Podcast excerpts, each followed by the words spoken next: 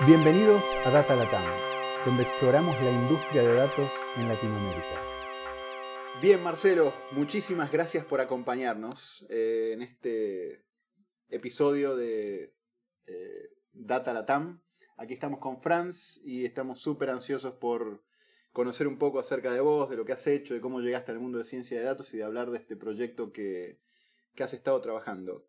Así que, Franz, antes de que empecemos, no sé si tenés algún comentario o algo que quieras hacer en base a lo que ya leíste de, Marcelo. No, em, em, encantado de que, de que te quieras em, unir aquí al Data Latam Podcast y explicar un poco lo que has hecho. Y mucho gusto de conocerte, Marcelo.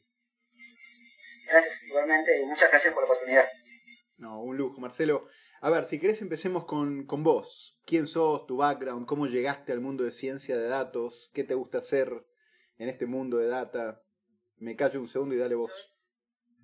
Eh, hice tres cuartos de la carrera de matemáticas, dejé para empezar a trabajar en un hedge fund local. Es decir, vengo de matemáticas y sigo siendo matemáticas. Lo que cambia de año a año es el nombre, cómo se llama eso, y cuánto te pagan y qué te piden. Pero las herramientas suelen ser siempre las mismas, por lo menos conceptualmente. Trabajé en modelaje de juegos, los juegos en línea son uno de los primeros campos comercianzas que pidieron esta clase de herramientas. Pues trabajé como casi todo el mundo en lo que son de marketing y ahora estoy haciendo modelaje de comportamiento de usuarios para diferentes empresas. Solo por curiosidad, eh, cuando hablaste de lo de los juegos, ¿qué era exactamente el tipo de cosas que se hacía cuando hablabas de, de datos en juegos? Bueno, por ejemplo, muchos de los juegos particular los juegos donde se espera que la gente juegue mucho tiempo tienen puntos, personajes, habilidades, o le da moneda falsa y toma tiempo, hay un montón de parámetros. Parte de lo que se hace es tratar de entender cómo la gente juega el juego, para que sea entretenido, que sea rentable, que no sea demasiado fácil, demasiado difícil. Sistemas tan complejos que no hay, alcanza la intuición para entender qué está pasando, cómo la gente los usa y cómo hacer para que sea más entretenido. Y, y Marcelo, entonces, ¿cómo, ¿cómo haces algo así? ¿Cómo, ¿Cómo modelas comportamiento de una persona que está jugando? por, hay dos maneras. Una, que es la más tradicional, es caja negra. Mm, tomas un modelo genérico, modelo lineal generalizado, una red neuronal, lo que sea que esté de moda, estos datos, eh, lo estoy diciendo muy a la ligera. Hay mucho trabajo de limpieza, de entender, tunear, no, no labura de eso. Pero en esencia es una caja negra. Y de eso nos saca predicciones. El otro approach, que a mí me resulta más interesante, es aplicar lo que se sabe de otros campos. Por ejemplo, si tienes un juego multijugador donde la gente produce cosas las vende, compra, intercambia, entonces tú tienes todo lo que es herramientas de economía para aplicar a eso.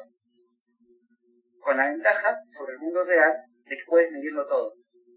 No tienes que hacer como el index de un sampleo de precios. Sabes todos los precios, sabes toda la productividad, sabes todo de todo. Aplicas modelos de economía y ahí empiezas a entender por qué hay inflación, por qué hay demanda, por qué hay menos demanda, qué variables tocar. Es fascinante porque te permiten aplicar cosas del mundo real de manera tal vez mucho más potente porque son mundos mucho más simples. Sin embargo, tan complejos que es no trivial hacerlos andar bien. Em, fascinante. Y, tienes, digamos, cuando, cuando comparas el mundo real con, con un mundo virtual, eh, sí se comportan de, de, de, una misma forma, aplican esos modelos económicos. Los modelos más simples suelen ser los más poderosos y más generalizables, sí. Obviamente, el mundo real es, infinitamente más complejo, pero incluso mundos virtuales artificiales tienen comportamientos emergentes, que no son los, los predichos diseñados y a veces no los queridos. Y las herramientas conceptuales que se aplican, por ejemplo, de psicología, de economía, de sistemas complejos, sorprendentemente terminan aplicando. Tal vez esa sea una buena definición de una teoría fuerte. Es algo que aplica incluso en un mundo virtual suficientemente realista, sin que sea el mundo real. Yo he visto, por ejemplo, economía En particular, macroeconomía, he visto y he usado en diseño de juegos multijugador más o menos masivos, funciona muy bien, porque las underpinnings eh, conceptuales son los mismos. Qué fascinante. Eh, Marcelo, mencionaste algo, una característica de, de, sistemas complejos que se llama comportamiento emergente. ¿Nos, ¿Nos, puedes explicar eso? Porque es un concepto importante, pero no, no fácil de entender. En términos literales, un comportamiento emergente es algo que el todo es más complicado que la suma de las partes. Esa sería una, una manera de definirlo. Por ejemplo, tú tienes un montón de personas en una plaza y están y hacen sus movimientos y sus cosas bastante más o menos al azar. Empiezas a agregar más personas y de golpe tienes comportamiento más estructurado. Puede ser una estampida para un lado, puede ser una fiesta. La interacción de, unidades más o menos simples, incluso mucho más simples que personas, termina generando un comportamiento que no se puede entender solamente entendiendo las partes. Tienes que modelar toda la interacción. Eso se ve mucho, en particular cualquier clase de interacción masiva. Un juego es un ejemplo, la política es un ejemplo, incluso cosas como redes de computadoras tienen ese comportamiento. Donde de, de, golpe tienes un sincronizado que no esperabas y no entiendes hasta que no rastreas el caso puntual de cómo se sincronizó todo. Eso es ingeniería, eso es psicología, eh, eso es casi cualquier cosa interesante tiene un comportamiento emergente. Bien, interesantísimo. Eh, una pregunta, y esto aplica para los dos, eh, muchas veces cuando uno habla de, del mundo de ciencia de datos y como hablabas ahora, eh, modelar y modelar una parte o varias partes, uno termina usando algoritmos que ya existen. Hay una parte que es un poco más entretenida, que es cuando uno tiene que diseñar algoritmos. Eh, ¿Tenés algún caso de algún ejemplo en el cual en tu trabajo como científico de datos hayas tenido que diseñar algoritmos y qué hiciste y para qué lo hiciste y cómo lo hiciste? En general, más hasta cierto nivel hay que hacerlo constantemente porque incluso en el caso más trivial de tomo este, este modelo que es caja negra y lo aplico, tienes que tunearlo para poder aplicarlo bien. Es como programación. Incluso aunque sean dos líneas de un script para llamar otra cosa, estás casi trivialmente programando, pero estás programando. Sí me ha pasado de tener que diseñar, por ejemplo, un algoritmo para seleccionar qué eh, contenido de cierto, entre ciertos menos posibles contenidos, mostrar a un usuario en base a qué, contenido mostró antes, vio antes. Cosas como esas son algoritmos porque son bien definidos, pero también son heurísticas, porque no hay manera de demostrar qué es lo óptimo. Simplemente trata de hacer un mejor esfuerzo basado en lo que sabes de los datos, en lo que sabes de otros casos similares, cosas que ha hecho la industria. Hay siempre una tensión entre reuso lo que ya existe porque sé que funciona bien y lo adapto al caso actual porque es ligeramente diferente. Uno no quiere ni inventar la rueda ni tampoco aplicar ciegamente algo que sirvió en un caso y en otro caso que puede no ser exactamente igual. Marcelo, eh, te puedo pedir otra vez que expliques un término que es heurísticas. Eh, el, el chiste usual es que una heurística es un algoritmo que tiene bugs. Es un término casi de psicología cognitiva, tanto como de informática. Es describe una receta o un procedimiento para hacer algo que es hasta cierto punto vago o intuitivo o no exactamente definido. O que funciona aproximadamente bien, generalmente bien, no siempre bien. Es una de Stone, como llaman en inglés. Algo que más o menos funciona, pero no está tan demostrado matemáticamente como un algoritmo. Lo que yo siempre entendí es que también el, el objetivo de, de, una aproximación heurística es, es aprender. Bueno, al final eso, eso es una cosa más meta, que es cierto. eh, idealmente todos pasamos de, no, todos incluyendo computadoras, no, no sé hacer esto, a trabajar con heurísticas, a trabajar con algoritmos. Uno espera que en el proceso de aprendizaje, eventualmente voy a tener que pasar por algo que está más o menos intuitivo, más o menos de la, más o menos lo entiendo, y terminaré en algo que no sé hacer bien, algorítmicamente. Eso es el caso ideal de aprender algo. En la práctica estamos todos, incluso computadoras, en estados intermedios entre esas cosas.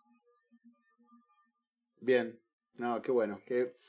Mirá, eh, y Marcelo, tal vez para ir metiéndonos eh, un poco en base a todo lo que, hablamos hasta ahora, en lo que nos atrajo a tener este, este call con vos, eh, el proyecto este de Urban Informatics, donde creo que un poco por hobby, un poco por interés personal, agarraste un set de datos y empezaste a hacer, eh, armar el data pipeline para generar algo bien interesante.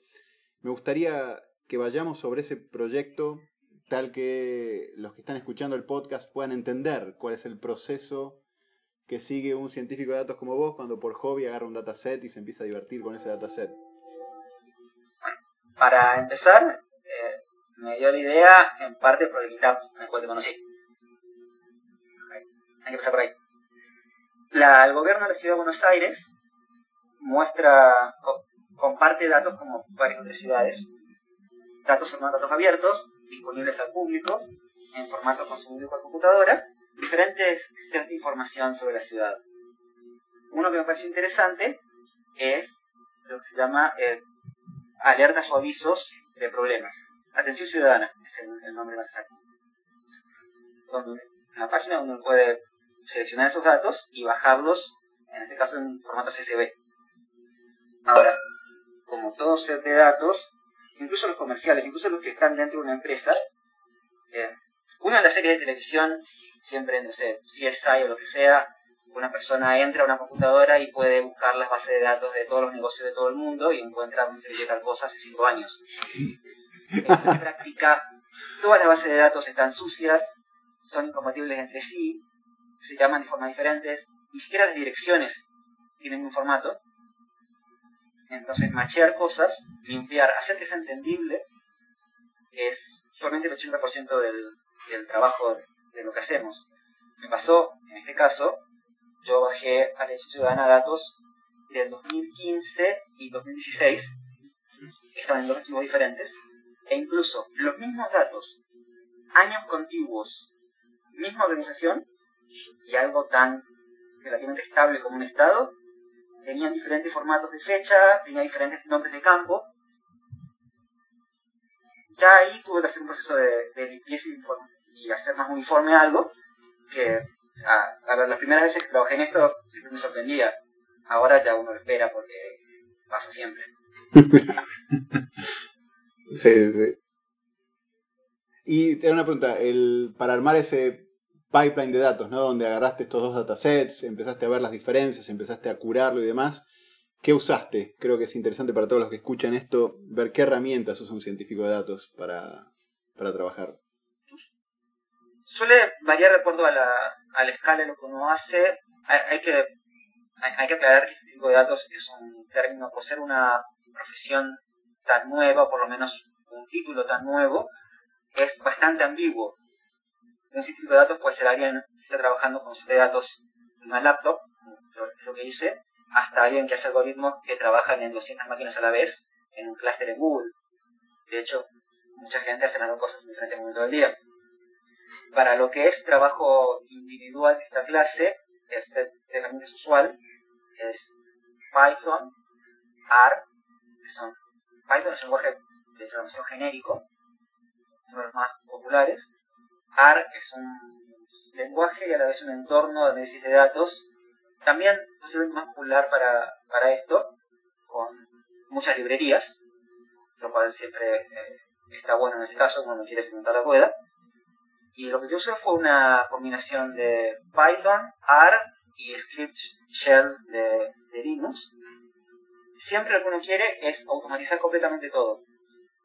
Incluso algo que uno va a usar una sola vez, y está bueno automatizar, porque eso documenta.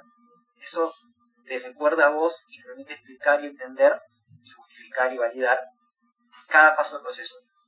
Entonces hice un script, por, por más que, sea, que parezca trivial y lo era, un script que baja los datos, nada más que eso. Pero ahí ya sé entonces de dónde vienen los datos y cómo se bajan. Otro script que lo que hace es leer los SBs, procesar, limpiar o informar y hacer un output con estos datos limpios. Son cosas que parecen obvias que uno podría hacer una vez y dejar ahí y olvidarse, pero que uno aprende en la práctica que está bueno automatizar. Y después otro script que hace todo el proceso de modelaje en sí. Genera los gráficos y todo. Uno quiere que al final del día uno pueda poner uno o varios comandos y empezando de cero se produzca lo que sigue. Bien, no, lindísimo, súper ordenado. Es más, hablabas de eso y me imaginaba tu código bien documentado con todos los comentarios y... No, no llegaría tan lejos. particularmente el código que, escribo para mí. No lo defiendo. Pero sí es, sí es una aproximación que, que recomiendan, Marcelo, literate programming, de, de escribir y programar en un solo... Eh, definitivamente, es algo que me gustaría hacer más. Sí. también comer más vegetales. Pero no niego, no niego que sea lo óptimo. En la práctica, algunas cosas me resultan más. Especialmente, obviamente, uno escribe código en un trabajo, tiene que documentar sí o sí, porque lo van a leer otros. Sí. Uno sabe que está haciendo algo para otros, no por uno mismo. Cuando escribe código para uno mismo, debería, porque en realidad en tres semanas te olvidas lo que hiciste, pero hay una tensión también entre velocidad y prolijidad. Lo que sí hay que hacer, lo que uno no puede, por lo menos en mi experiencia, no se puede saltear, es automatizar. Puedes, puedes hacerte a vos la, la mala jugada de obligarte a leer tu código desde cero de acá a un mes y descifrarlo, me parece una fachada, pero te lo puedes hacer a vos mismo. Lo que no puedes hacer es no dejar rastro de cómo lo hiciste. Si no sabes cómo lo hiciste, no sabes si está bien. Y lo más importante en un análisis de datos es que esté bien. Puede decir poco, puede ser inútil. De hecho, muchas veces los datos no responden a la pregunta del cliente porque no pueden. Pero por lo menos, hagas lo que hagas, sirva o no sirva, tiene que estar bien, tiene que ser correcto. Y la única manera de, saber eso es poder automatizarlo y documentarlo. Dijiste tantas cosas súper interesantes recién, este, pero bueno, ya lo vamos a estar unpacking en otros episodios.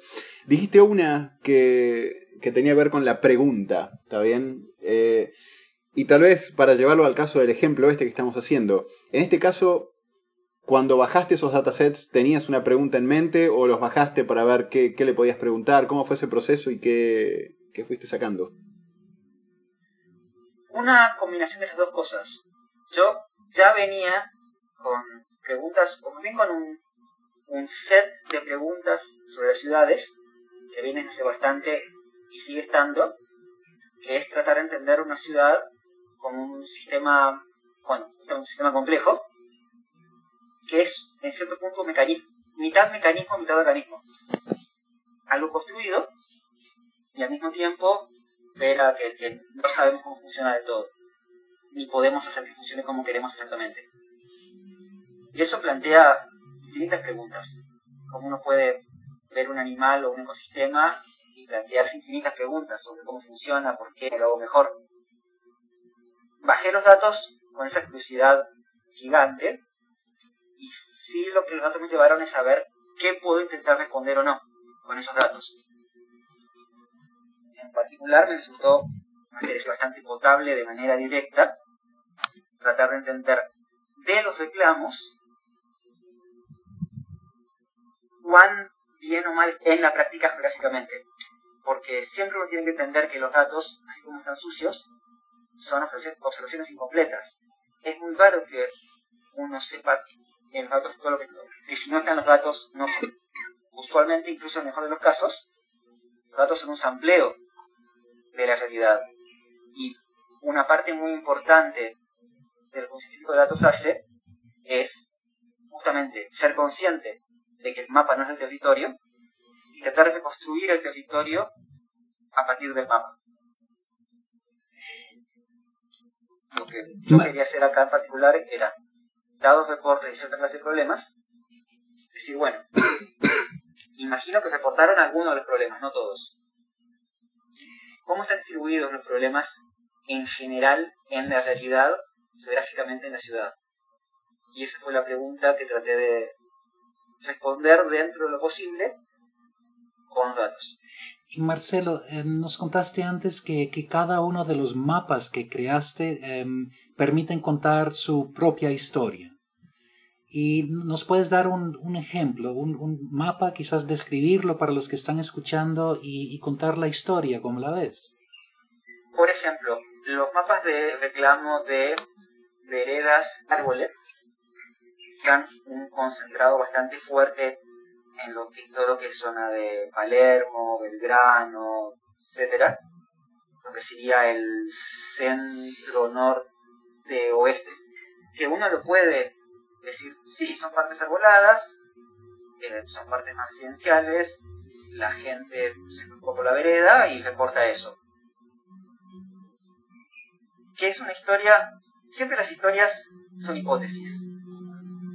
Y uno puede decir infinitas historias, sobre el mismo set de datos, sobre incluso el mismo modelo, dedico horas de computadora, tengo un modelo súper complicado, una visualización muy sofisticada, pero ¿qué quiere decir eso? Leer eso, uno le puede dar muchas interpretaciones. Esa es una. Otra, que es más, que justamente muestra el peligro de eso, son los reclamos de mal funcionamiento. Están casi todos, yo diría, lo que sería, digamos, la zona de, monumental, por decir algo. Eso mismo es muy sospechoso. Yo no imagino que en Buenos Aires los problemas de, de estén ahí y en ningún otro lado. Yo sospecho que la gente reclama ahí, o hay alguna razón por la cual esos reclamos sí pasan y los otros no, o la gente quiere reclamar ahí, o diferentes grupos de gente reclaman diferentes cosas, y esa es la mitad de una historia. Cuando no tiene mucho sentido, no trata de entender por qué. Es como es una historia de detectives. Podés hacerte más diferentes hipótesis, pero no te puedes quedar con esa. Tienes que decir, bueno, ahora voy y me digo, ¿qué está pasando? Voy al mundo real. Estos reportes, ¿quién los hace? ¿Quién los graba? ¿Cómo se analizan? ¿Cómo se guardan? ¿Cuáles se ignoran? Yo hice un, los primeros mapas que es casi como decir, bueno, tengo fotos de la escena del crimen. Si está completa, está manipulada, eh, se simuló algo, me faltan sospechosos, desapareció el arma. Son todas cosas que uno no puede resolver solo con las fotos. Es el principio, el análisis de datos es el principio del trabajo, no es el final.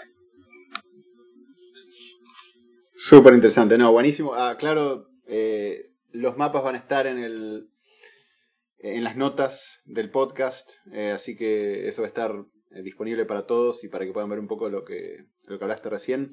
Tal vez eh, para generar estos mapas, ¿qué utilizaste? Qué, ¿Qué, librerías? En base a lo que viste en los datos y a lo que vos esperabas tratar de encontrar, ¿qué, cómo, ¿cómo encaraste esa parte del, del trabajo, Marcelo? Una vez que tenés los, los datos en, en AR, como dije, hay muchas librerías que, si bien no son o no deberían ser cajas negras, tenés que entender sus limitaciones, qué hacen y cómo lo hacen, sí te permiten básicamente ahorrarte horas o semanas de trabajo de implementar esos algoritmos. Yo usé dos.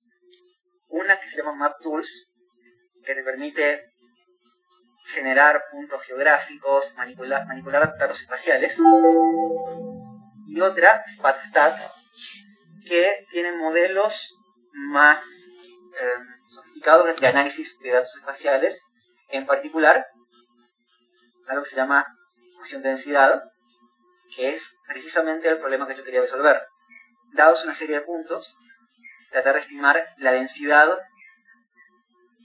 dar una serie de puntos, que son observaciones parciales, tratar de, estimar la densidad real de casos, incluidos los que no estoy viendo.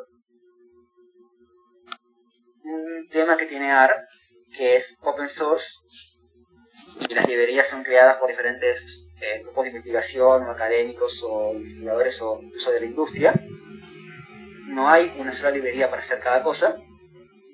Se superponen a veces, parcialmente, completamente, tienen diferentes trade-offs.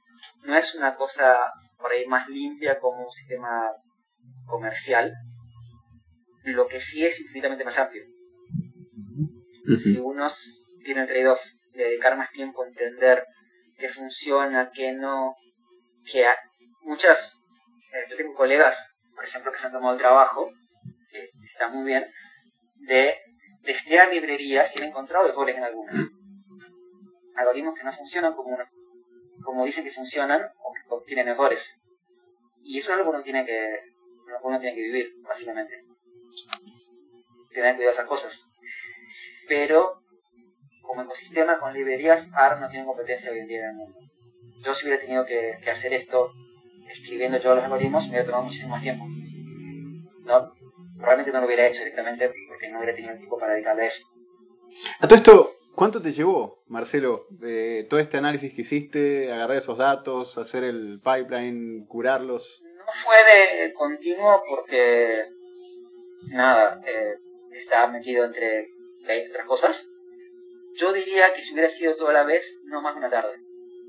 Bien, no, tal cual. Sin haber ido muy rápido y sin ser yo particularmente rápido. Muchas de estas cosas son procesos estándar. Y yo diría que no hice. Si esto fuera un. No voy a decir proyecto en serio, si fuera un proyecto completo, hice el comienzo, hice unos mapas. Ahora tendría que hablar con el gobierno de la ciudad, tendría que hablar con la gente de, que se hace cargo de, esto, tendría que ir tal vez incluso a esos lugares de la ciudad y ver, bueno, qué pasa, qué gente vive acá, cómo lo hacen, quién reporta. Eh, tendrías que hacer todo, ah, perdón, tendrías que hacer todo lo que te ahorras cuando estás con un juego, analizando un juego. Eh, más o menos, porque un juego también son personas, entonces una cosa que se hace, que de hecho se debería hacer más, pero ya se hace un poco, es entrevistar jugadores. Tratar de, entender por qué juegan como juegan, qué quieren. Cuando más entiendes, eh, tú puedes tomar como caja negra y decir, bueno, esta persona es una serie de puntos en mi base de datos, es todo lo que sé de la persona y es lo que quiero saber. De hecho, una persona es un efecto lineal, un modelo, no me interesa nada más. En la práctica, más allá de ser bastante humanizante, en la práctica, si tú dices, no, acá atrás hay una persona, así como tú dices, no, acá atrás hay un barrio, o hay una vereda en particular, eso te da información que te permite ser bastante más eficaz en lo que haces. Por ejemplo, en un análisis de un juego que yo hice, está bien, tenías el modelo de cuando la gente hacía cada actividad, pasaba de nivel, Ahora, si tú lo ves como personas, tomamos los horarios de las personas que jugaban, y imaginabas, bueno, esta gente trabaja, no trabaja, es de día, es de noche, que son cosas que un modelo matemático eh, no tiene por qué saber si no, si no pones esa información.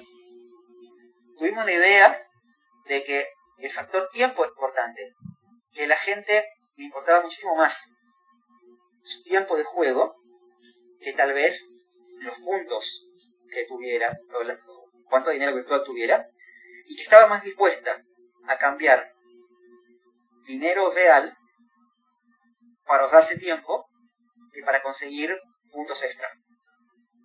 Con eso cambiamos el diseño del juego de manera bastante radical y eso aumentó muchísimo la rentabilidad del juego porque alineamos a través de matemáticas como mapa el diseño del juego como algo, como un software, con la psicología del jugador. Por eso no te puedes quedar con, los datos solamente. No importa que sea un juego o, una ciudad o sea lo que sea. Siempre hay un pedazo de la realidad, que en este caso era la psicología, donde el valor de las matemáticas es mapear eso, no desplazarlo. Y qué interesante. Psicología. No, dale, dale, termina, perdón. Decir, nosotros, quedándonos solo con los, con los datos y el modelo matemático, que era obviamente muy interesante y fascinante, podíamos entender qué está pasando, pero no por qué ni cómo cambiarlo. Al agregarle el contenido psicológico, no solo entendíamos qué como una descripción, sino por qué como un mecanismo, y cuando entiendes como mecanismo es donde tienes la posibilidad de imaginarte formas de cambiarlo. Siempre lo que cuesta más, el paso 2 que cuesta más, es decir, bueno, tengo un modelo matemático, idealmente puedo predecir lo que va a pasar, pero cuesta mucho imaginar, usar ese modelo para imaginar cambios. Porque, siempre, porque tienes dos posibilidades. O le agregas información previa, es decir, la psicología o la sociología o el urbanismo o la ingeniería detrás de lo que sea que estés tratando de modelar, o, que también es muy válido y muy poderoso, usas prueba y error de manera sistemática para reconstruir ese conocimiento a través de tu modelo. Lo que las organizaciones, ya sean empresas o estados o, o quien sea, siempre les cuesta es decidirse hacer una, algunas de las dos cosas. O decir, no, me traigo un psicólogo, o un economista, o un biólogo, o un ingeniero, a que me ayude a entender esto, o hago prueba y error de manera sistemática, y me van con la incertidumbre. Son las dos maneras en las cuales Data Science se transforma de un buen cartógrafo en un buen estratega. Y son el, paso siguiente que, que todavía no es automático. Hay, ya existe la tradición, o por lo menos existe la certeza de que hay que hacer data science para entender, modelar y predecir el paso actual que está pasando ahora, el cambio cultural que está pasando ahora, es entender que también lo puedo usar, lo debo usar para tener ideas nuevas. Requiere el cambio de cultura lógico, pero ya está pasando. Sí. No, y eso aplicado, lo que describiste tan bien para el juego, donde en base a tener un modelo y tener unas ideas, agarraron después a usuarios reales y pudieron em, eh, inferir cambio. Eh, aplicar eso a ciudades, aplicar eso a civilizaciones, aplicar eso a gente que vive, trabaja, hace cosas, este, eh, como dijiste vos, partir de este análisis que hiciste, tener unos mapas, en base a eso sugerir ideas, validar y en base a eso mejorar comportamientos, me parece una tremenda oportunidad que trae la ciencia de datos. La verdad que es, buenísimo. Es una gran oportunidad y, y, hay que hacerlo así porque si tú no lo haces así eh, se vuelve contraproducente peligroso. Eso lo estamos viendo en un montón de, de casos aquí y afuera, en dominios estatales de seguridad, de economía o, o lo que tú quieras, donde aplicar matemáticas sin recordar que atrás hay personas, sin tener eso en cuenta y, modelar eso también y tener la, si quieres, la humildad epistemológica de entender qué estás mirando y qué no. Si lo aplicas mal y a ciegas, lleva resultados horribles, eh, tanto ética como eh, eh, pragmáticamente. Simplemente no funciona. Si no recuerdas que hay personas ahí y trabajas con las personas. Mira. Muchas veces. No, termina, termina, perdón, voy a hacer un comentario. Que, es, que muchos de los fracasos enormes que hay en, este campo y que existe el riesgo de que lleve a, si quiere, un desencanto estructural con, con la herramienta, con la idea, es justamente eso. Siente que piensa que, bueno, ahora que tengo datos, no necesito entender a la gente, o entender un ecosistema, o entender una empresa, o entender ingeniería la idea de que reemplaza, eh, que reemplaza entender en vez de que ayuda a entender es peligrosa por donde la veas y también es, pragmáticamente una mala idea. los resultados, desde todo punto de vista moral, tanto como pragmática y económicamente, funcionan cuando realmente entiendes que estás tratando con personas o con ciudades. ¿Sabes que tenemos que hacer un episodio de ética de ciencia de datos porque hay un montón de temas. El otro día estaba escuchando acerca del tema de predictive policing eh, y un montón de casos. Incluso el, los self-driving cars, ¿no? Y las decisiones que van a tener que tomar esos autos cuando ante un accidente digan, ¿qué hago? ¿Choco y daño a la gente que está en el auto? ¿O aplasto al de la motocicleta? ¿O me doy contra el camión? Y todo eso son modelos matemáticos, pero que implican personas y hay un montón de, de áreas súper interesantes para explorar. Pero eso lo dejamos para un próximo episodio. Estamos llegando al tiempo, eh, Marcelo, así que antes de terminar, primero agradecerte porque fue súper rica e interesante la charla. ¿Algo más que quisieras agregar respecto a lo que estás haciendo? ¿Algún plug de, de qué cosas te, te, gusta ver? Eh, este es el momento. Bueno, profesionalmente estoy eh, afortunadamente pudiendo hacer algo en lo que es aplicar esto a estrategia, solamente pasar de decir, bueno, tengo un mapa a tengo un pequeño ayudante a pensar, es un salto cualitativo en para qué se usa y obviamente un desafío personal muy interesante. Y por otro lado, y más allá de un plano personal, es más una observación sobre la industria general, se está volviendo inteligencia artificial, big data, son todas etiquetas para diferentes pedazos de lo mismo, se está volviendo algo ubicuo. Está pasando de ser una aplicación o, o una feature o si se quiere un producto a algo que se asume que está en todos lados. Eso es algo que yo lo, lo siento como algún precio de electricidad. Hoy en día que no hablamos de eléctrica, es una luz. En 5 o 10 años no vamos a hablar de productos inteligentes. Van a ser productos, van a ser cosas.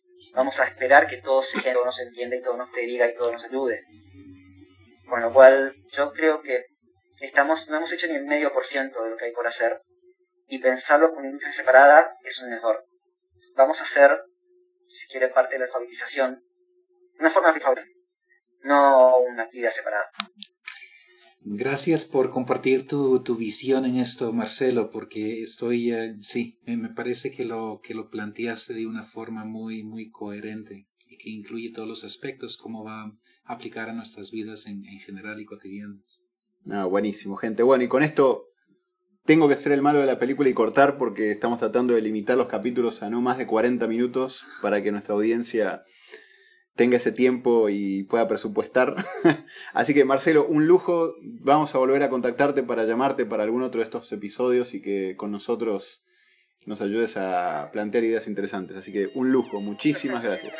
Muchas gracias Marcelo. Gracias Gracias por acompañarnos en nuestra exploración del mundo de ciencia de datos en este Data Latam Podcast. Cada dos semanas encontrarás un nuevo episodio en datalatam.com o iTunes. Si te gustó este podcast, déjanos comentarios en Facebook.